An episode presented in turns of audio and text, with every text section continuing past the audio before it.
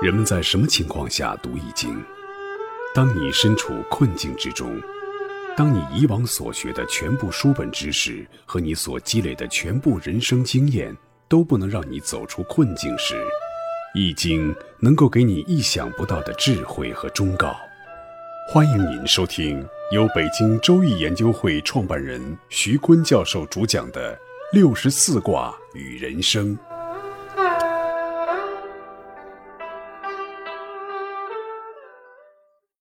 亲爱的听众朋友，大家好，我是北京周易研究会创办人徐坤。今天我带您走进周易殿堂，主讲六十四卦与人生。听众朋友们，大家好，我是林雪。井道呢，不仅让我们看到了互助的重要性，同时呢，也提醒我们枯井的危害。几乎每年，我们都能在新闻媒体上看到关于枯井吃人这样的报道。尤其是在农村和一些城乡结合的地方，经常发生那种走着走着突然掉到一口枯井里面。就在七月的时候，《辽沈晚报》还报道过一个孩子下学走着走着就掉到了井里，因为井口非常的小，而且很深，所以给救援工作带来了很多的阻碍。消防人员也不知道里面有没有水，氧气足不足。总之，当时情况非常的危急。后来呢，是利用机器强行破拆，花了三个多小时才把孩子给救出来。好在因为救援和抢救及时，孩子没有大碍。而另外一个河北的男童就没有这么幸运了，他掉到了一口深四十米的井里，被困四十五个小时。救援队动用了六十台挖掘机彻夜救援，但还是没有挽救孩子的生命。发生坠井悲剧的不只是孩子，还有老人、青壮年，甚至还有动物，一不小心就会掉到吃人的枯井里。因为很多枯井啊，它是藏在草丛里，藏在庄稼里，你从外面根本就分辨不出来。枯井变陷阱，它就危害到人的生命了。其实我觉得，在生活的各个层面上，我们都要小心这种枯井变陷阱的状况，一不留神，真的会让自己陷入绝境。对你说的还真是哈，我想起我的一个战友，特别优秀啊，是一个农村娃，然后都当到师级干部了，但是他的提干呢是杨白冰直接提的。风波以后，杨白冰钦点了很多师级以上的干部。由于政权的更替和这种争斗，哈，又换了一波领导，就感觉这些高层领导的安全直径一直辐射到我当兵的地方承德，啊，这个直径范围有那么的长，四百多里啊！说这个杨白冰提的所有的干部都要坝上去，坝上围场坝上嘛，啊，那个地方只长草的，也没有女人，这些市级干部本来就是从基层干部一直单身熬，熬了几十年了。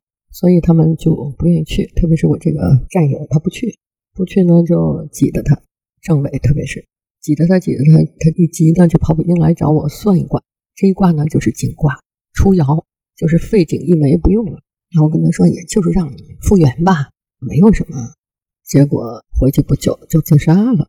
农民的孩子被嫁到那么高的地位，性格都变了，特别是一个理工科学生，是单向度的人格，人文科学一点也不懂。他就觉得自己从这么高的位置上无缘无故的掉下来，都不知道为什么，自己又没贪污，也没犯错，就因为海里的权力斗争涉及到这么边缘的基层干部的命运，所以他就上上不去，下下不来，特别努力、特八分的小心翼翼，一步一个台阶走完的这人生的最高度。一个农村娃到了师级，就是他最高度了。往军级呢，必须有家庭背景，没背景呢很难上去。那他在他自己人生的最高点停住了脚步。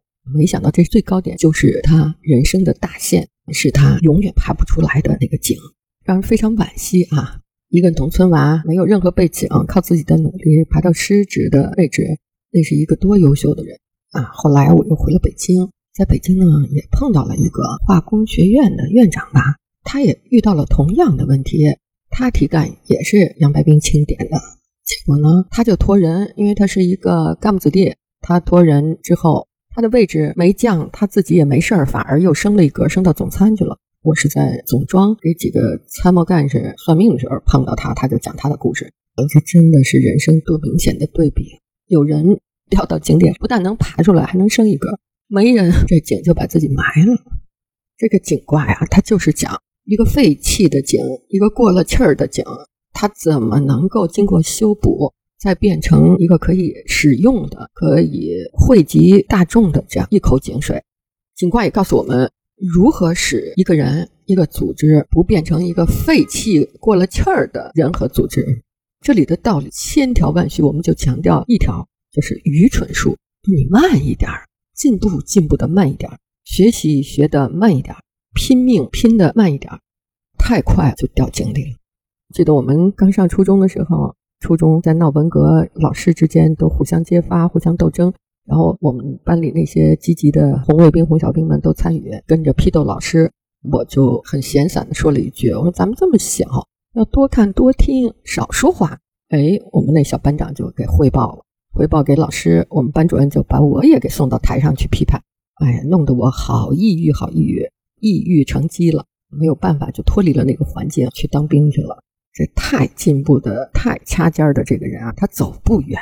你看，我回想我们小学老师肯定的那个大队长、那个班长，我觉得我们那班。小学三年级文化大革命开始吧，文化大革命结束十年以后，除了班长、大队长没考上大学，全班都考上了，就说明他们成人化的程度太高了。你说小学老师就肯定你，那你能长多大呀？你要慢点长。个人的成长呢，在井卦的井道中呢，悟出要慢一点成长，要愚蠢一点，别那么死抓狗，别太拼了。那对一个组织、对一个企业来讲呢，我们叫它愚蠢术。有一个管理学大师，他提出了企业掉到井里，他是怎么掉进去的？他是胜任力陷阱，就是如果这个组织采取行动，采用了某项技术或某个攻略，得到了好的结果，那么这个组织就会重复这个行动，重复次数越多，组织就越胜任这个领域，越胜任这个领域，重复行为获得的成功可能性就会越大。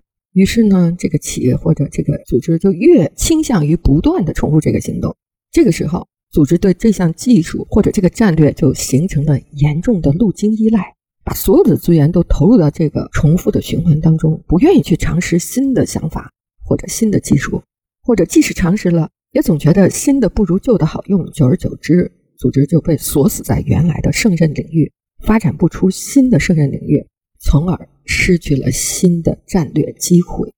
从商业史上看，企业遭遇胜任力陷阱的例子太多了。啊，比如早期的福特，它因为太胜任 T 型车，迟迟不开发新车型；再比如柯达，它太胜任胶片业务而失去了数码业务；又如微软，它太胜任 PC 时代而错失了移动互联网。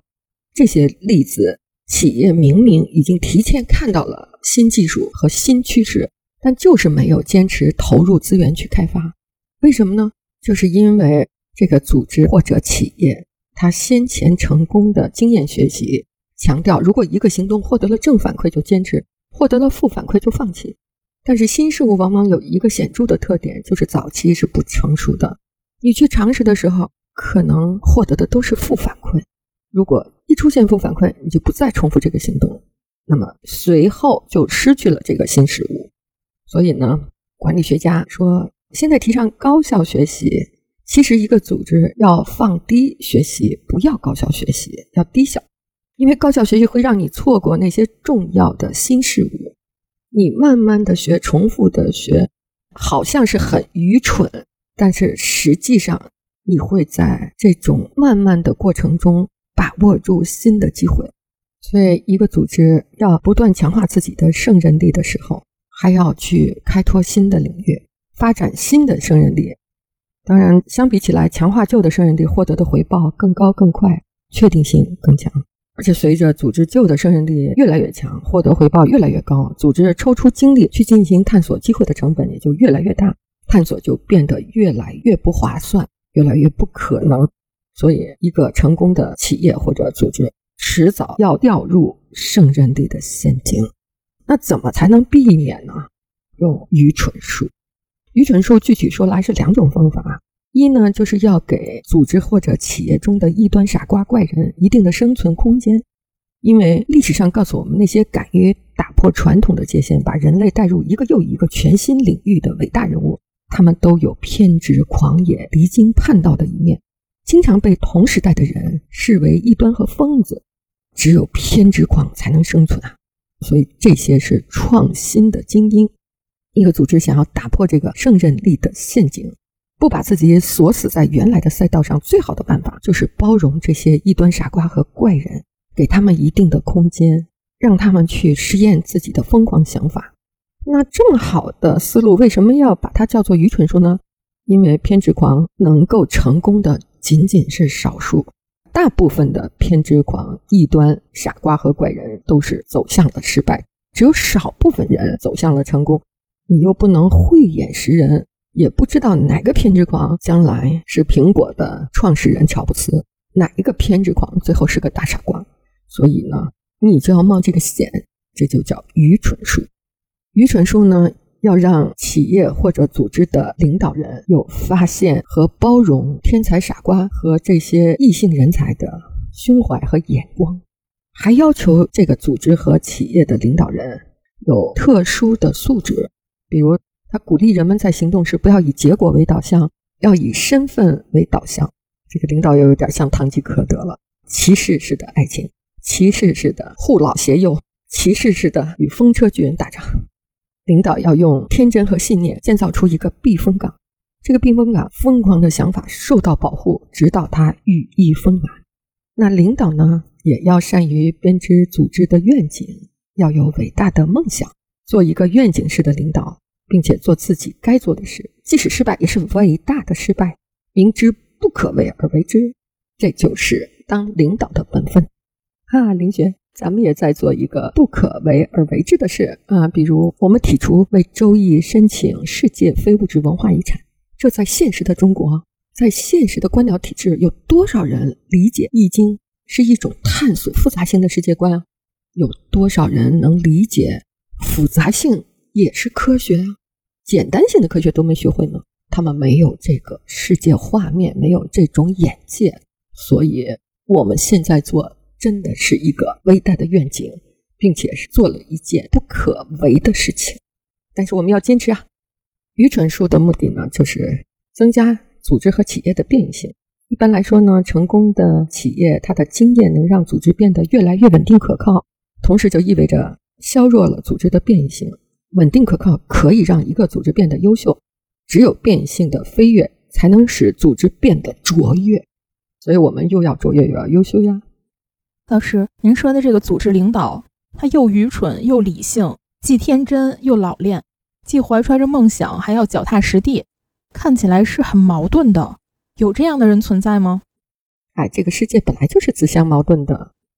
康德说有感性认识、知性认识和理性认识。原来我们讲的概念判断、推理、亚里士多的形式逻辑，在康德那儿都是知性认识，是人与生俱来的认知形式。和感觉提出的内容相加得到的，但是到了理性认识就是矛盾。你如果没有体会到矛盾，那你就不是一个完整的人。如果你没有看到社会的矛盾，那你就没有深刻的理解这个社会。所以矛盾才是真实的存在。不要害怕矛盾，不要排除矛盾，这样都是愚蠢的。只有在矛盾中平衡的找这个矛盾的共存点，那才是太极思维。我们讲太极思维时讲了啊，我们不重复了。啊，所以不怕矛盾，不要害怕矛盾，就怕你不矛盾，那就不成功啦。总而言之，无论是个人还是一个组织或者一个企业，要避免掉到井里，避免自己变成一个过气儿的人，一个过气的组织，那么就要小步试错，快速迭代，最小的闭环，柔性的成长，或者略带愚蠢的成长。我曾经读过一个寓言故事，特别的有意思。他说，有一天呢，一个农夫带着一头驴子，结果这个驴啊不小心掉到了一口枯井里面。农夫绞尽脑汁想办法要救出这个驴，但是几个小时过去了，驴还在井里面痛苦的哀嚎着。最后呢，这个农夫就决定放弃。他想，这驴子年纪也大了，不值得我大费周章再去把它救出来。不过无论如何，这口井啊还是得填起来，省得以后有人掉进来。于是呢，农夫便请来了左邻右舍帮忙，一起将井中的驴子给埋了，把井填平。大家呢，一人一把铲子，开始将泥土铲进枯井当中。当这头驴啊了解到了自己的处境的时候，刚开始哭得更惨了，要死了吗？但是非常出人意料的是，没过多久，这头驴就突然安静下来了。农夫好奇地探头往井底一看，哎，出现了眼前的景象，令他大吃一惊。当铲进井里的泥土落在这头驴的背上的时候，驴子的反应令人称奇啊！它将泥土抖落在一旁，然后站到铲进的泥土堆上面。就这样，这头驴将大家铲到它身上的泥土全都抖落在井底，然后再一步一步地站上去。很快，这只驴便得意地升到了井口，然后在众人惊讶的表情当中快步地跑开了。不仅获得了新生，而且还重获了自由。其实就像这头驴一样，在我们的人生当中，难免会掉入枯井里面。可能我们遇到的种种的困难挫折，就像是在枯井里加注在我们身上的泥沙。然而，有的时候你换个角度去看，这些泥沙可能也是一块一块的垫脚石。那景观呢，告诉我们一个真理，就是伟大是熬出来的，像小毛驴那样，用自己的智慧把填埋它的土一点点踏在脚下。成为爬出陷阱的阶梯。各位听众朋友，本期论题由北京周易研究会创办人徐坤教授亲自答疑。